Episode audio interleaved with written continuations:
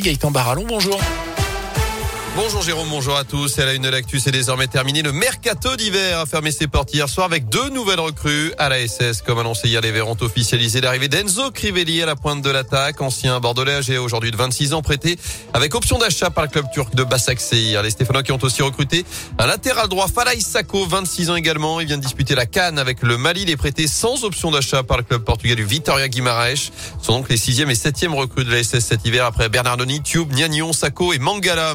L'actu également, un serial cambrioleur interpellé dans la Loire. Un homme de 42 ans arrêté la semaine dernière à Saint-Chamond. D'après le progrès, cet individu est soupçonné d'avoir fait 26 victimes pour un préjudice estimé à plusieurs dizaines de milliers d'euros. Des cambriolages commis entre juillet et novembre dans des maisons situées à Saint-Prié, l'Étram aussi à Saint-Chamond, Rive-de-Gier, Châteauneuf, Saint-Joseph. Il avait réussi à échapper deux fois aux policiers alors qu'il était sur le point d'être interpellé. Il est finalement sous les verrous désormais mis en examen pour vol avec effraction.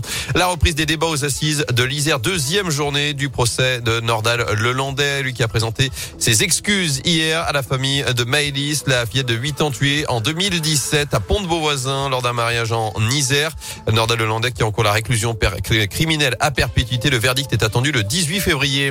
L'heure des explications pour Orpea après le scandale de maltraitance révélé dans le livre Les Fossoyeurs. La ministre chargée de l'autonomie reçoit en ce moment les dirigeants du leader européen des maisons de retraite pour répondre de ces accusations. Brigitte Bourguignon qui a déjà annoncé ce matin l'ouverture de deux enquêtes administratives dans ce dossier.